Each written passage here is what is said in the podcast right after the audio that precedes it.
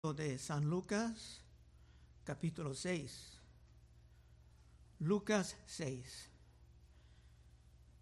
Vivimos en una época en que muchas iglesias son comercializadas en diferentes maneras, son manejadas como grandes negocios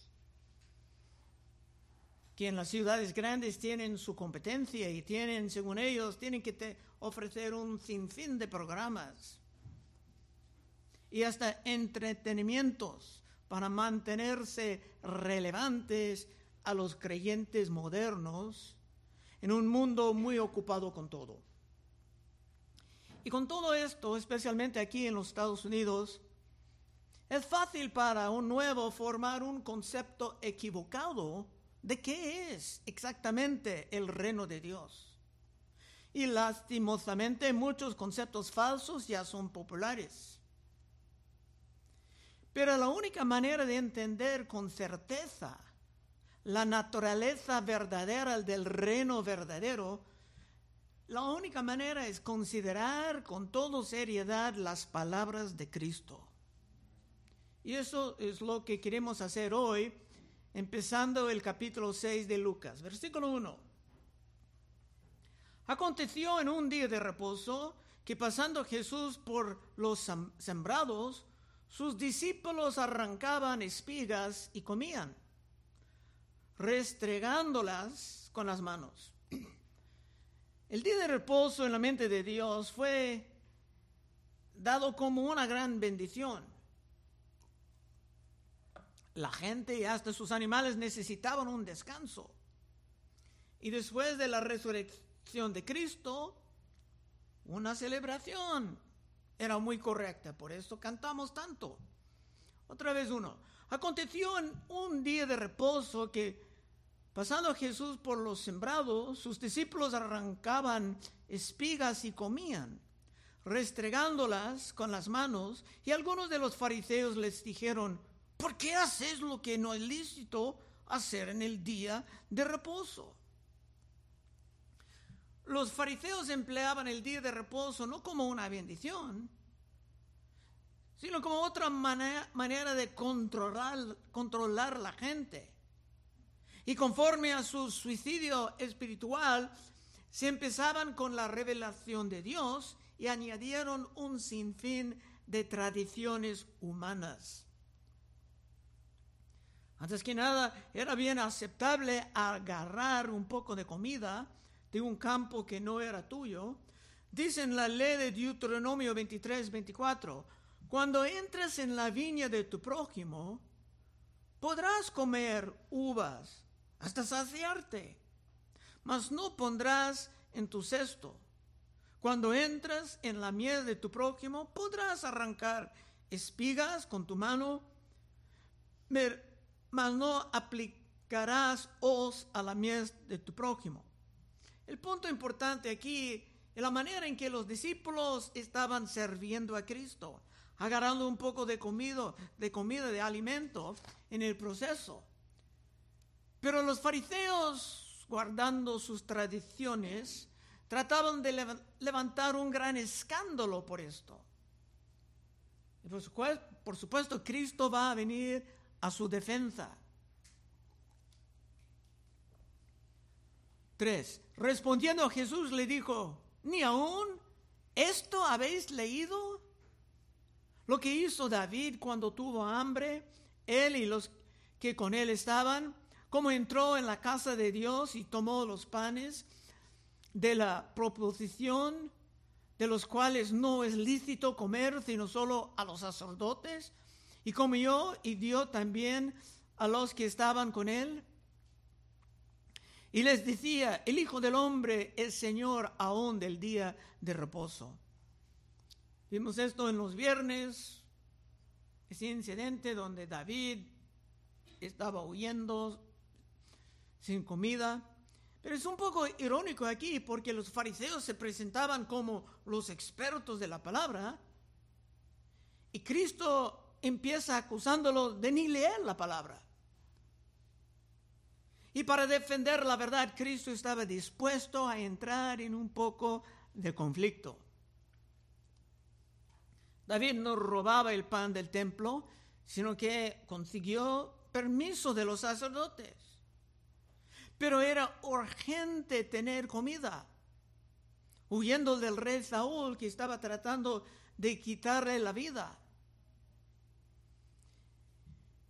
Y como Señor del día de reposo, como Dios en carne, Cristo Jesús tenía todo el derecho de aclarar lo que ese gran día representaba en la mente de Dios. 6. Aconteció también en otro día de reposo que él entró en la sinagoga y enseñaba y estaba ahí un hombre que tenía seca la mano derecha. Con ese problema, con la mano seca, es muy probable que el hombre no pudo trabajar o si, si trabajaba solamente pudo hacer muy poco, que no pagaba casi nada. Cristo sentía compasión por el hombre, pero también empleaba el problema con ese hombre para comunicar otras doctrinas. Versículo 7. Y le acechaban los escribas y los fariseos para ver si en el día de reposo lo sanaría, a fin de hallar de qué acusarle. Se ve ahora que estos líderes de la religión tenían corazones muy duros, porque no pudieron simplemente disfrutar la misericordia mostrada a ese hombre pobre, sino que tenían que estar siempre buscando maneras de atacar a Jesús. Es que para ellos el tema del reino no era el amor o la compasión, sino que el propósito del reino de Dios en sus ojos era control, una multitud de maneras de sacar el dinero de la gente. Y no querían perder esto. Y Cristo vino corrigiendo estos errores, aun quitando el reino de ellos para darle a un grupo que realmente iba a producir sus frutos. Eso dice en Mateo 21. Continuando en versículo 8. Mas él, hablando de Cristo, mas él conociendo los pensamientos de ellos, dijo al hombre que tenía la mano seca, levántate y ponte en medio. Y él levantándose se puso en pie. Entonces Jesús le dijo, os preguntaré una cosa. ¿Es lícito en el día de reposo hacer bien o hacer mal? ¿Salvar la vida o quitarla? Cristo deseaba salvar la vida de este hombre, llenándolo con fe y restaurando su capacidad de trabajar y ganar el pan para su familia. Los fariseos, al contrario, estaban dedicando su día de reposo a la búsqueda de justificaciones para quitar la vida de Cristo Jesús, para mantener su control sobre el gran negocio de la religión. 10. Y mirándolos todos alrededor, dijo al hombre, extiende tu mano. Y él lo hizo así, y su mano fue restaurada, y ellos llenaron de furor y hablaban entre sí qué podían hacer contra Jesús. Es interesante que Cristo dio al hombre un mandato imposible. El hombre no pudo extender su mano, era seco. Pero con el mandato vino el poder. Y Cristo puede mandar a ti hacer cosas imposibles para avanzar en tu santidad, dejando atrás ciertos pecados y con el mandato vendrá el poder. Cristo estaba empleando el día de reposo para hacer cosas buenas, correctas. Pero esto causaba, causaba a los líderes de la, religión estar furiosos. Y finalmente hay dos maneras de interpretar todo esto. Una opinión moderna es concluir que Cristo estaba eliminando el día de reposo. dejándonos ya no con diez mandamientos, sino con nueve. La necesidad de recordar el día de reposo ya siendo cancelado, y tú puedes encontrar esto en muchas iglesias modernas. Pero yo no puedo aceptar esa opinión moderna, sino que en la gran historia, historia de la iglesia se han concluido que Cristo estaba eliminando los abusos, las tradiciones humanas de los fariseos, pero preservando el día en su intención original como una gran bendición para el hombre. Y hasta para sus animales, donde muchos trabajaban en la agricultura sin máquinas modernas. 12.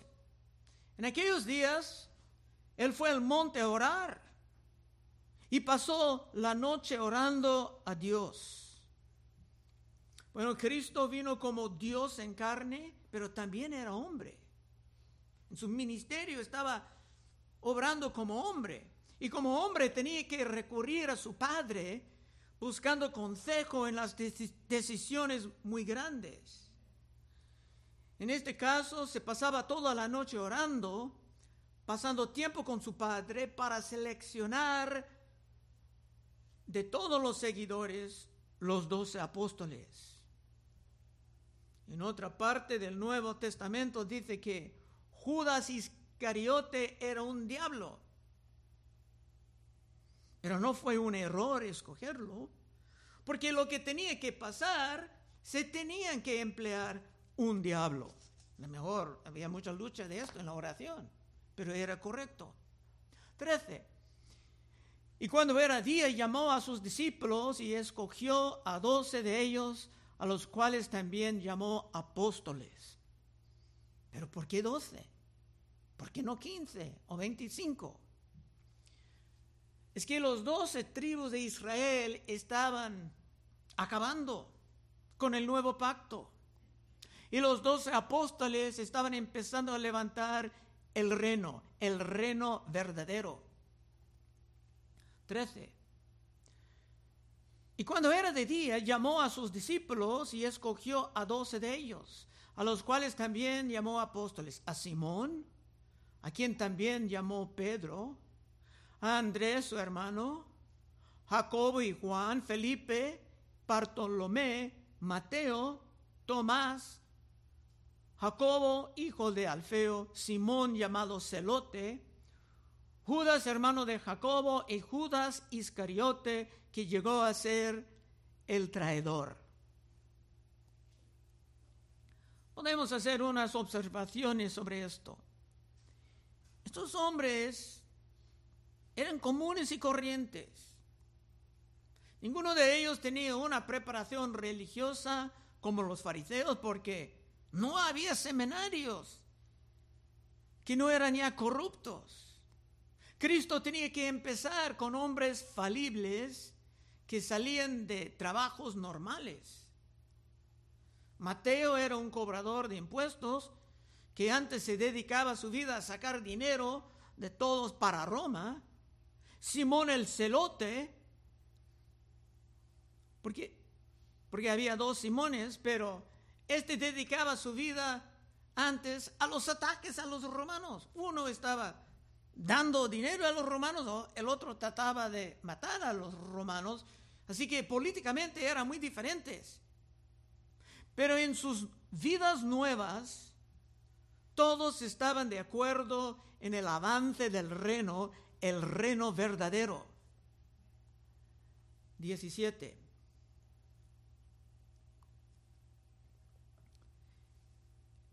Y descendió con ellos y detuvo en un lugar llano, en compañía de sus discípulos, de una gran multitud de gente de toda Judea, de Jerusalén y de la costa de Tiro y de Sidón, que había venido para oírle y para ser sanado de sus enfermedades. Y los que habían sido atormentados de espíritus inmundos eran sanados. Y toda la gente procuraba tocarle porque poder salir de él y sanaba a todos. ya habiendo organizado un poquito, era tiempo de regresar a la obra del reino. Era urgente enseñar, porque la verdad de Dios es lo más importante. El diablo, su arma principal es el engaño. Pero también estaba sanando, sacando demonios, estaban dedicándose a lo que era más importante para los que amaban la gente.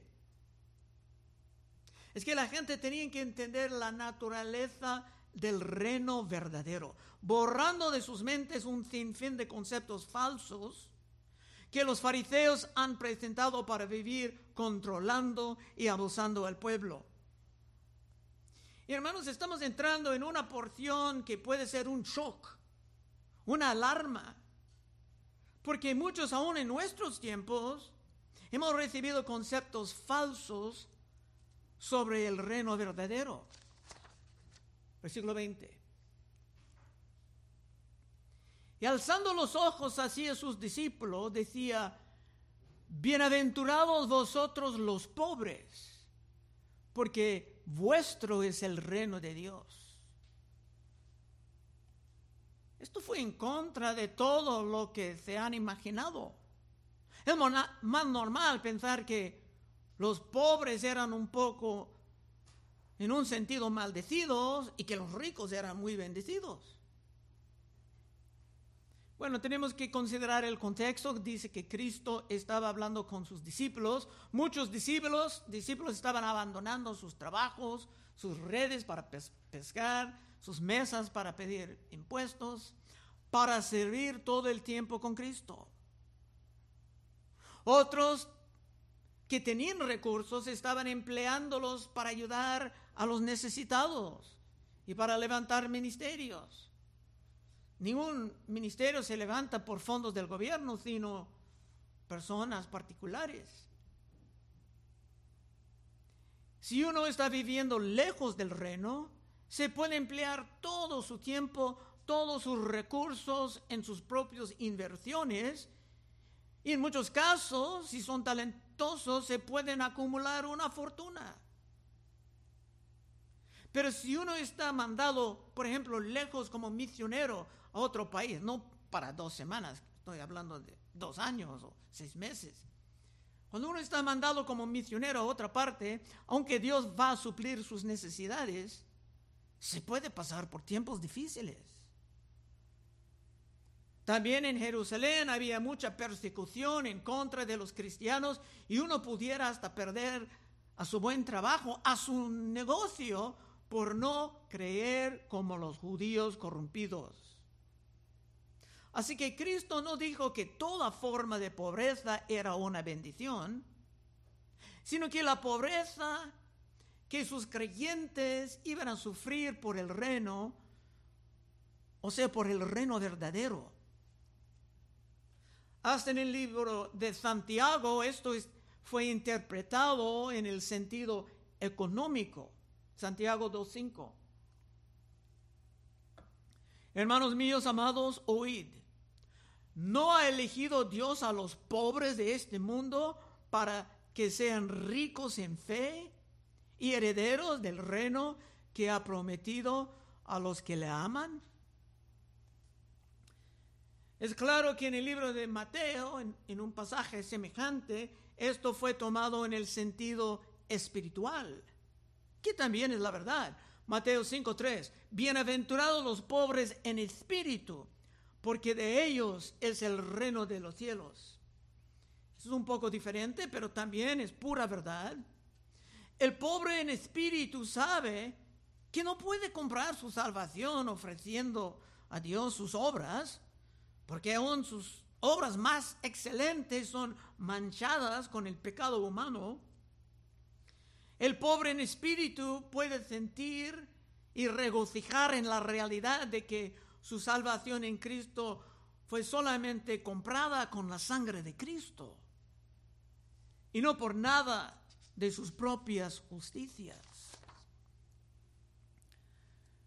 21. Cristo está continuando con las bienaventuradas, bienaventurados del estilo de Lucas. Bienaventurados los que ahora tenéis hambre, porque seréis saciados. Bienaventurados los que ahora lloréis, porque reiréis. En el Nuevo Testamento estamos todos prometidos algo de persecución. Segundo de Timoteo 3:12. También algunos de los que quieren vivir piadosamente, dije bien, también algunos de los que quieren vivir, también todos los que quieren vivir piadosamente en Cristo Jesús padecerán persecución. Mas los malos hombres y los engañadores irán de mal en peor, engañando y siendo engañados la persecución por el reino verdadero está prometido. Y por esto muchos no lo van a decir explícitamente, pero se puede ver por sus vidas que están prefiriendo un reino falso con su comodidad en preferencia al reino verdadero con su alto costo en esta vida. En el libro de Hechos dice en Hechos 14, 21, y después de anunciar el Evangelio a aquella ciudad y de hacer muchos discípulos, volvieron a Listra, a Iconio, a Antioquía, confirmando los ánimos de los discípulos, exhortándoles a que permanecen en la fe y diciendo, es necesario que a través de pocas tribulaciones, no, de muchas tribulaciones, entremos en el reino de Dios. Y estas tribulaciones pueden causar mucha hambre, muchas lágrimas. Pero esta es la naturaleza del reino verdadero. Y por esa razón los reinos falsos ya son muy, muy populares en nuestros tiempos. 22. Bienaventurados seréis cuando los hombres os aborrezcan y cuando os apartan de ti y os vituperen y desechan vuestro nombre como malo por causa del Hijo del Hombre. Lo más natural es pensar que la bendición es estar amado por todos.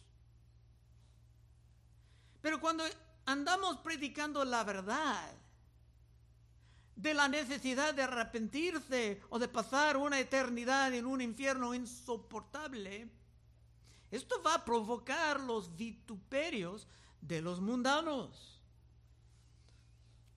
hasta de cristianos si sigan un reino falso.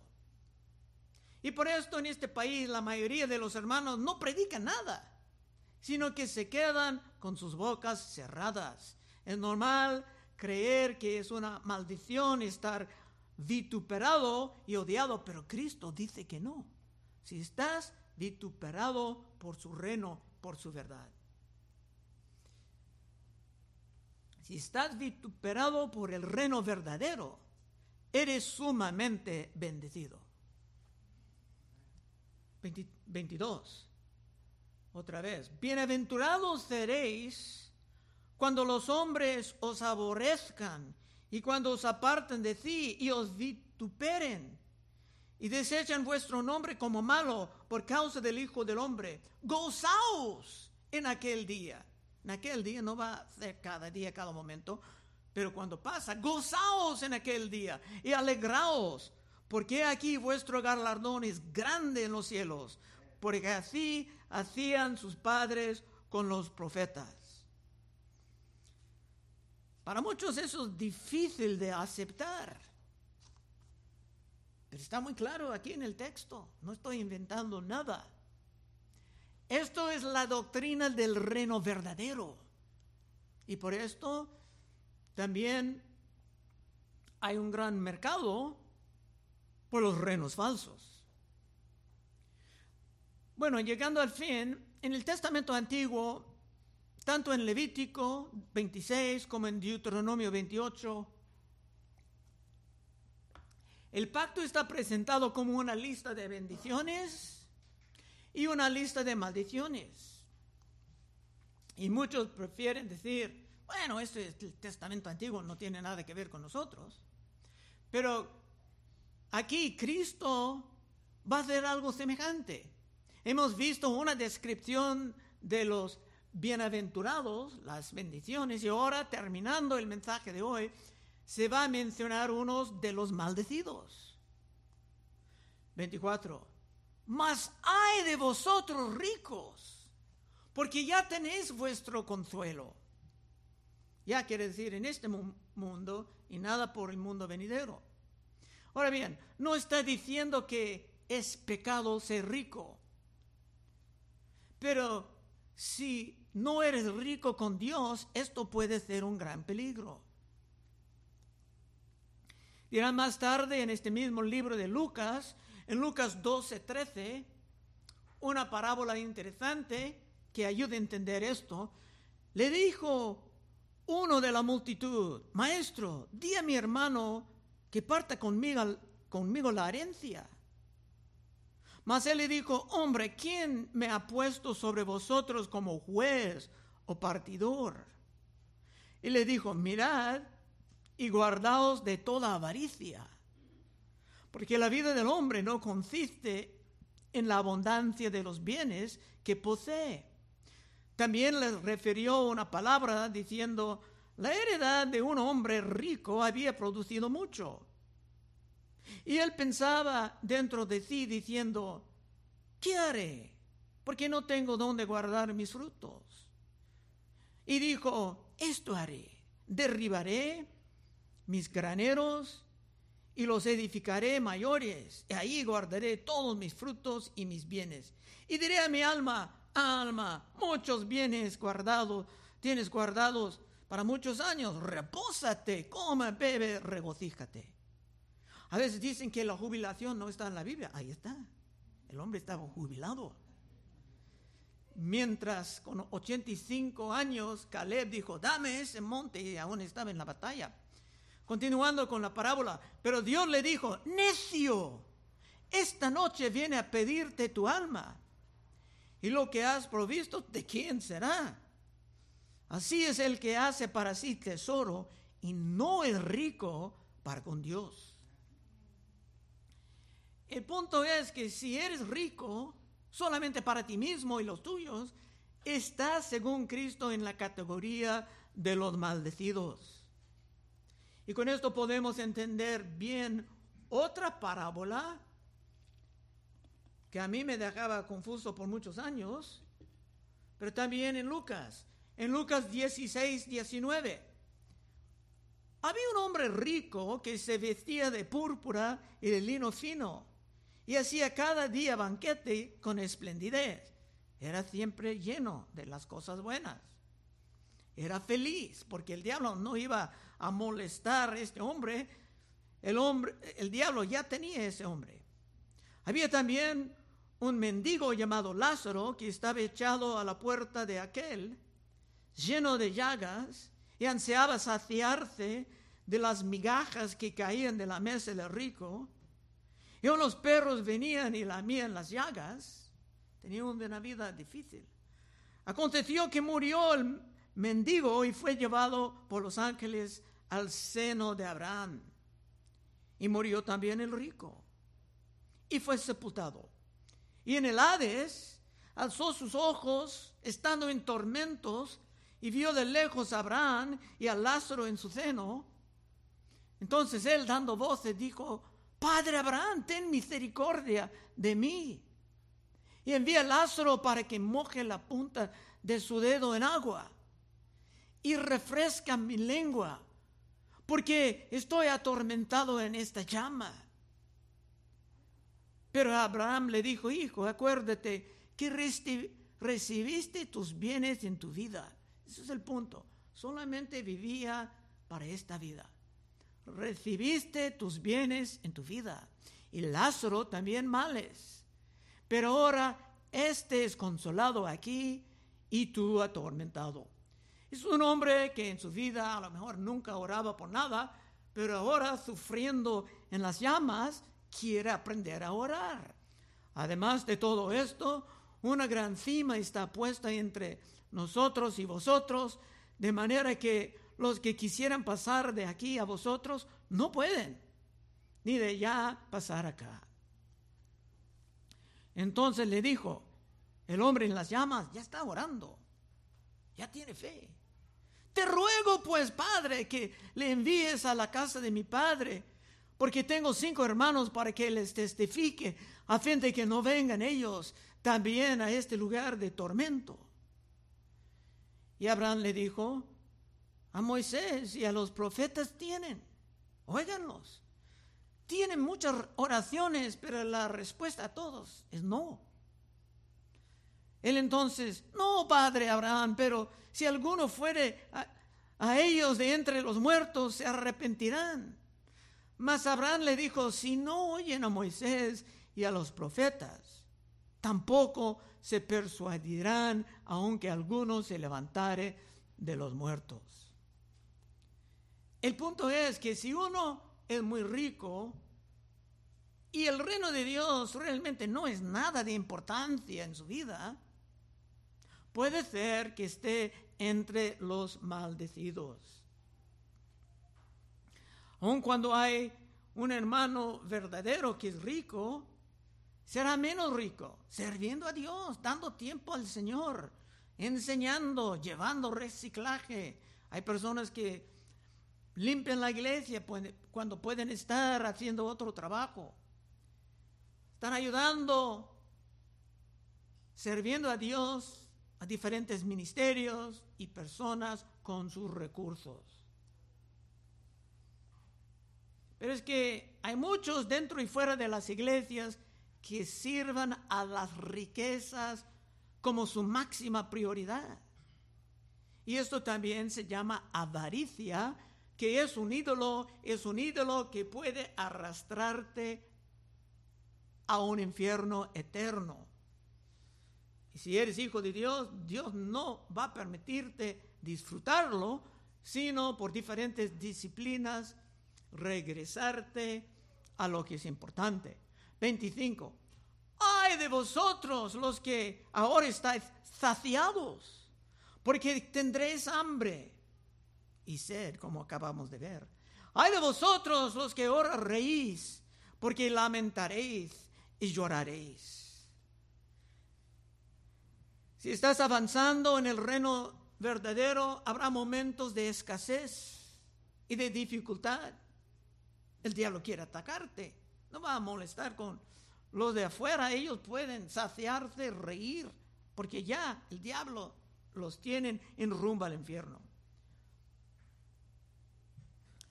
Pero si el dinero es tu Dios, puede ser que siempre estarás saciado, riendo, pero solamente en esta vida. Y esta vida solamente consiste en unos segundos en comparación con, la eternidad. 26. Ay de vosotros cuando todos los hombres hablan bien de vosotros, porque así hacían sus padres con los falsos profetas. Tal vez alguien está pensando, pero yo me siento más bendecida cuando todo el mundo habla bien de mí. Cuando estoy muy popular en los medios sociales. Cuando tengo un montón de likes.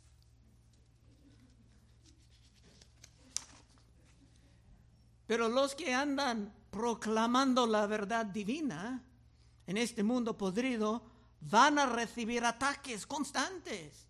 Porque los que viven entregados a los renos falsos no pueden soportar el sonido de la verdad divina, del reno verdadero. Conclusión. Cuando Cristo presentaba su reno verdadero, era un shock para muchos en aquel entonces. Pero aún ahora, en nuestros tiempos, puede ser un gran shock. Pero la única manera de entender qué es correcto es examinando cuidadosamente las palabras de Cristo. Y si es tu deseo vivir lejos de los engaños modernos, dentro y fuera de las iglesias, puedes pasar al frente en unos momentos y oraremos contigo. Vamos a orar. Oh Padre, te damos gracias que Tú tienes muchas cosas valiosas en este libro de Lucas que no hemos estudiado ya por muchos años y está guiándonos, Señor. Ayúdanos a meditar en estas cosas. Y si parece extraño a sacar ese capítulo en casa y revisar todo esto para ver si el pastor tiene razón en lo que está diciendo con estas presentaciones extrañas. Todo esto pedimos en el santo nombre de Cristo Jesús. Amén. Bueno, hermanos, estaremos enfrente si acaso hay peticiones de oración.